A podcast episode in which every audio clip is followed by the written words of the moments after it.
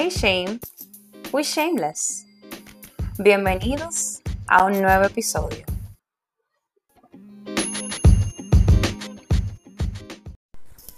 Hola, aquí estoy de vuelta a conversar con ustedes y a hablar un poco más de, de nuestra guía, de nuestro fundamento, que es la palabra de, de Dios.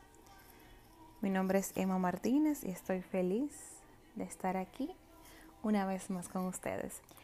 En el día de hoy vamos a estar hablando sobre un tema que he decidido, o bueno, el Espíritu Santo me ha dado la revelación de nombrar, no discrimines tu situación. Y para eso vamos a ir al libro de Santiago 2. Lo vamos a leer completo, el capítulo 2. Bueno, completo no, Santiago 2, perdón. Del 1 al 13. Eh, Dios te ama. Quiero recordarte eso. Que no se te olvide en ningún momento que Dios te ama incondicionalmente. Y como dice la canción que tengo de fondo, mientras más te opriman, te multiplicarás. Y tú verás la promesa que Dios hizo para tu vida. Yo sé que sí. Santiago 2. Advertencia contra la discriminación.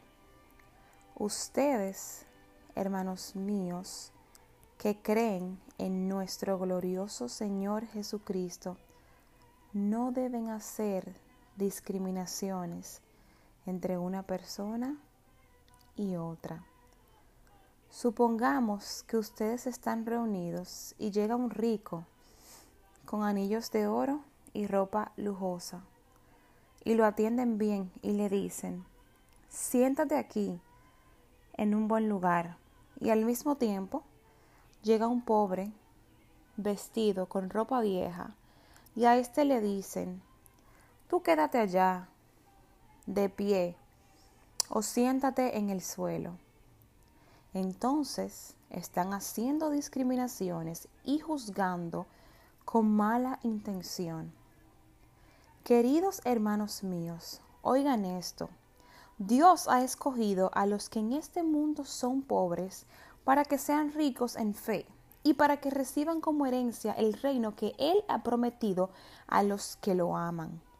Ustedes, en cambio, los humillan. ¿Acaso no son los ricos quienes los explotan a ustedes y quienes arrastras los llevan ante las autoridades?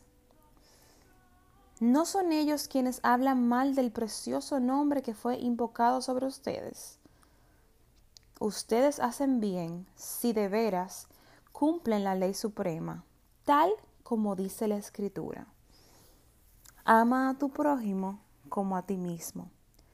Pero si hacen discriminaciones entre una persona y otra, cometen pecado y son culpables ante la ley de Dios. Porque si una persona obedece toda la ley, pero falla en un solo mandato, resulta culpable frente a todos los mandatos de la ley. Pues el mismo Dios que dijo no cometas adulterio, dijo también no mates. Así que, si uno no comete adulterio, pero mata, ya ha violado la ley. Ustedes deben hablar y portarse como quienes van a ser juzgados por la ley que nos trae libertad. Pues los que no han tenido compasión de otros, sin compasión, serán también juzgados. Pero los que han tenido compasión saldrán victoriosos en la hora del juicio. Bueno es Dios y qué linda es su palabra. Quizás se preguntan por qué, o sea, por qué este versículo si el título es no discrimines tu situación. Y es que básicamente primero se fue la revelación que el Espíritu Santo me dio. Me dijo, no nos vamos a enfocar en hablar de discriminación entre personas, sino cómo se encarga uno de discriminar sus situaciones.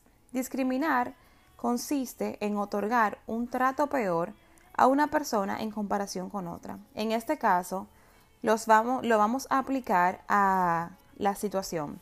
Consiste cuando le damos un trato peor a una situación en comparación con otra. Muchas veces en la vida tenemos que enfrentar, enfrentar muchas circunstancias, procesos, situaciones difíciles. Y también nos toca enfrentar muchas situaciones de bendición, de abundancia, de tranquilidad, llenas de paz y llenas de salud. Entonces, mi pregunta es, ¿qué estamos haciendo, haciendo con esas situaciones que no nos parecen buenas? Porque, sí, cuando estamos viviendo tiempo de, bendición, cuando estamos viviendo tiempo de abundancia, tiempo de salud, tiempo de, de gozo, tiempo en el cual estamos muy felices, todo está en orden. Pero ¿qué haces tú cuando te llega una situación que no es como tú le esperabas? Que no es lo que tú tenías en mente, que no es lo que tú tenías planeado. La discriminas. Y con esto quiero decirte que no subestimes las situaciones negativas que pasan en tu vida porque cada una tiene un propósito. Cada una viene a enseñarte algo nuevo. Mira cómo dice, Dios ha escogido a los que son en este mundo pobres para que sean ricos en fe. Dios ha escogido esas situaciones negativas en tu vida para moldearte, para ayudarte con tu carácter, para hacerte rico en fe. No discrimines tu situación únicamente porque sea mala y no sea lo mejor que estés viviendo y no sea parte de la visión que tú tenías en mente para tu vida perfecta, llena de bendición. Las situaciones que consideramos malas son también enviadas por Dios con propósito y para moldear nuestro carácter. Es como yo les digo a la mayoría de las personas, e inclusive me digo a mí misma cuando me pasa algo que yo no quiero, o que no quería, o que no tenía planeado. ¿Qué quiere Dios enseñarme en todo esto? Porque Él lo permitió. ¿Qué quiere Dios que aprenda yo en esta situación? Y por eso hago énfasis en no discrimine tu situación. Porque muchas veces al ser negativa simplemente decimos, ay, simplemente que se acabe, que se vaya de mi vida, ya yo no quiero más este problema, yo estoy cansada. Pero estamos subestimando el propósito detrás de la situación negativa cada cosa que nos ocurre, cada cosa que nos ocurre tiene un propósito. El hecho de que hoy quizás tú no tengas cómo adquirir eso que tanto deseas, tiene un propósito. Dios te, te está poniendo en un tiempo de espera con propósito. No trates a tu situación negativa como si fuera el niño malcriado del cual tú no quieres saber absolutamente nada. Trátala con amor. Porque así como las situaciones positivas, las malas también tienen propósito y también tiene, tienen algo que enseñarte. Y eso me hace pensar mucho en un muchacho que yo conozco. Eh, él se llama Gabriel, y Gabriel pues tiene, tiene una discapacidad mental. Pero el caso es que él siempre, siempre está sonriendo. Y cada vez que él va caminando, él no camina, él va saltando, él va saltando, él va saltando. Y yo me lo, lo he visto en varias ocasiones haciéndolo, pero fue un día cuando tuve una revelación, mirándolo a él que el Espíritu Santo me dijo, así es como debe ser nuestra actitud en todo tiempo. Alegres, aunque estemos en el mal momento, alegres, porque en esencia, si somos, si somos no, somos hijos de Dios. Y fuimos creados su imagen y semejanza. Y estamos conectados a esa fuente divina en todo tiempo. Y ese gozo inamovible está ahí en todo momento. Entonces yo quiero decirte a ti, enfrenta tu situación, así como lo hace Gabriel, con una sonrisa y todo el tiempo saltando de alegría. ¿Por qué? No sé. No sé por qué él lo hace, porque el mundo, la sociedad dictaría que él no sea así, sino que sea un niño retraído, triste, que no tenga deseos de hacer muchas cosas. Pero sorprendentemente no es así, a pesar de su situación que consideraríamos negativa e inclusive seríamos capaces de discriminar. Él es feliz. Él está en gozo. Y pareciera como si Él tuviera la revelación de que detrás de todo hay propósito. Entonces yo te invito a ti a hacer exactamente eso que hace Gabriel. A tener una sonrisa en tu cara en todo momento. Y estar saltando de alegría. ¿Por qué? No sé. Simplemente porque soy hija de Dios. Y yo sé que su plan es perfecto para mi vida. Que sus formas de pensar son más altas que las mías. Y como dice aquí, ustedes deben hablar y portarse como quienes van a ser juzgados por la ley que nos trae libertad. Vamos a comportarnos como que queremos la libertad de esa situación tan negativa que nosotros entendemos que simplemente nos está dañando. No discrimines tu situación.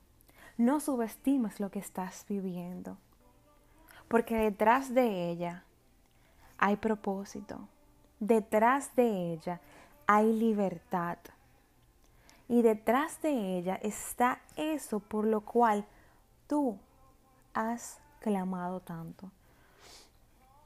Espíritu Santo, quiero entregarte cada corazón que hoy esté en duda, que hoy sienta tanta incertidumbre, que no sepa qué hacer, que no entienda el porqué de su situación, que no sepa por qué lo estás pasando, la estás pasando por esto. En este momento, dale la revelación de que en ti hay propósito. Dale la paz para pasar este momento. Enséñale que tú eres el Dios proveedor el sanador, que abre los mares, el Dios de lo imposible, el Dios que sana, el Dios que restaura, el Dios que pone donde no hay, el Dios que quita lo que hace daño, el Dios que ama en todo momento, el Dios incondicional. Dale tu revelación de que eres un Dios de amor y que lo único que estás buscando es tener contacto con tu hijo o con tu hija. Te entrego cada corazón que escuche este episodio, Espíritu Santo. Y te pido que lo abraces con tu manto de amor y que si se sienten solas, si se sienten solo, le des una palabra de aliento, recordándoles que tú estás en todo tiempo, en todo momento y en todo lugar. Amén. Hasta la próxima.